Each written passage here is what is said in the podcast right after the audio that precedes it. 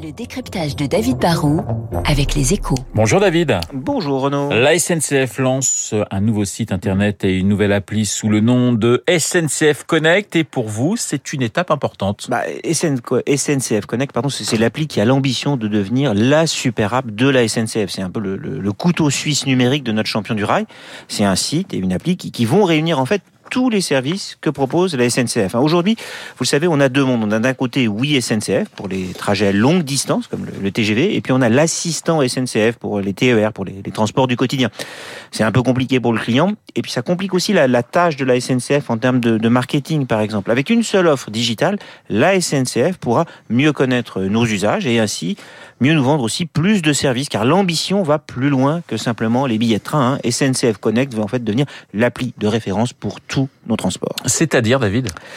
Bah en fait, c'est rare qu'on ne fasse que prendre le train. En général, il faut quand même aller à la gare d'une manière ou d'une autre. Le, le transport, c'est de l'intermodalité, comme on dit. On utilise sa voiture, un parking, un taxi, un VTC, une trottinette, un vélo, un bus ou un métro.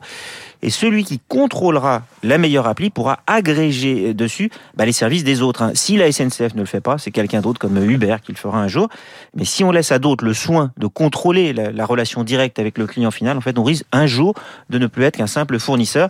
Et c'est pour ça que la SNCF préfère intégrer sur sa plateforme les services des autres. Comme ça, elle captera, elle, des datas, des infos et peut-être même de la marge hein, si elle prend sa commission sur un service qu'elle vend pour d'autres. Elle ne nous dira plus d'acheter un billet, mais elle nous vendra en fait tout le déplacement. Elle nous dira comment aller d'un point A à un point B. Mais pour avoir une chance que son appli soit celle dont personne ne pourra se passer, bah, il faut que cette appli soit bonne. Et ça, c'est le pari de SNCF Connect. Exactement, hein, mais techniquement, bah, c'est pas si facile que ça. Et la SNCF n'a pas le droit de se rater. Hein. Son appli, euh, oui, aujourd'hui est déjà utilisée par plus de 400 millions de clients. Déjà presque 70%, pardon, 400 millions de billets par an sont vendus pas, c'est pas 400 millions de clients. Déjà presque 70% des billets grandes lignes sont vendus via des, des canaux numériques. C'est donc stratégique de pas avoir de bug. Hein. Et quand la Fait quelque chose, c'est toujours important parce que la SNCF, c'est avec EDF ou les géants des télécoms, une des entreprises qui est le plus dans le quotidien des Français.